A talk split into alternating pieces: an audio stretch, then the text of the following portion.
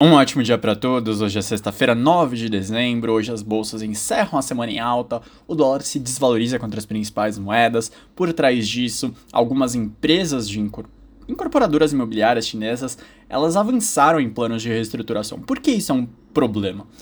Esse setor, ele trouxe muita dor de cabeça no ano passado, nesse ano, com uma, um temor geral de quebradeira, de que essas empresas elas fossem chegar a ponto de não conseguir executar os projetos, deixar uma boa parte da população que já tinha pago parcelas das suas futuras moradias na mão, e que isso ia fazer um, um efeito dominó em outros setores da China.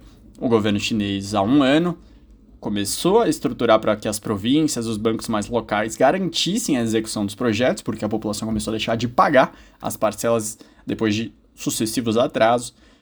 Agora, com esse plano de reestruturação, parece que esse desafio, esse problema potencial, ele sai um pouco de cena.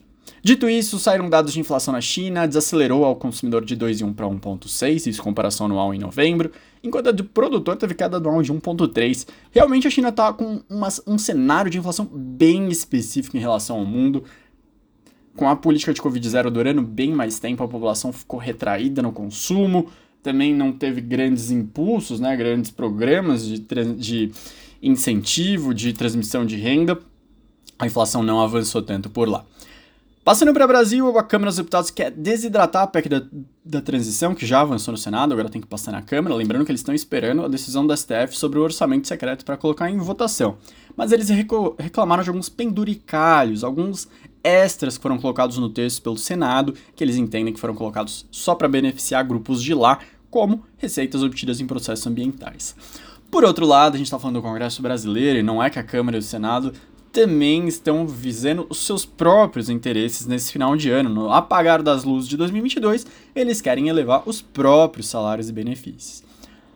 Dessa forma, segundo o valor econômico, o rendimento de deputados e senadores passaria de 33,7 mil reais para 39,3 imediatamente e chegaria a 46 mil até 2026. Essa discussão também revela o auxílio moradia da Câmara de 4,2 mil para 5,5 e a cota da atividade parlamentar de 35 para 44 mil, dependendo do estado.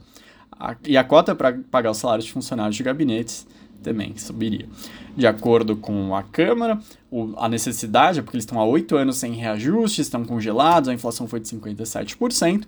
O custo disso tudo seria de 422 a mais, 422 milhões de reais a mais por ano, a gente sabe que esses 57% não ocorreram na sociedade brasileira. Se a gente pegar os dados da FIP, o salariômetro, na verdade, o setor privado ele teve praticamente uma estagnação de salários. Parece muito mais razoável que, dado que eles são uma representação da sociedade brasileira, os salários acompanhassem a variação do resto do povo e não simplesmente a inflação. Mas isso é uma discussão maior. Se alguém tiver dúvida, pode entrar em contato. Hoje devem ser anunciados os novos ministros, os primeiros ministros do governo Lula, muita expectativa de que Haddad seja anunciado ministro da Fazenda. Também deve ser desmembrado o Ministério da Economia e Planejamento, Fazenda e um novo superministério, que seria o Ministério da Produção, que vai ter o BNDES a Apex embaixo deles, que vai ser o Ministério do Desenvolvimento, Indústria e Comércio. Então aguardem também como que vai ficar a configuração, não só os nomes. Ontem, em evento privado aqui no Brasil, aqui em São Paulo, Tarcísio revelou que deseja privatizar a Sabesp, ou se não virar uma corporation, que é realmente ficar sem um, um principal dono, né? Que eles estão tentando ver como que vai funcionar melhor.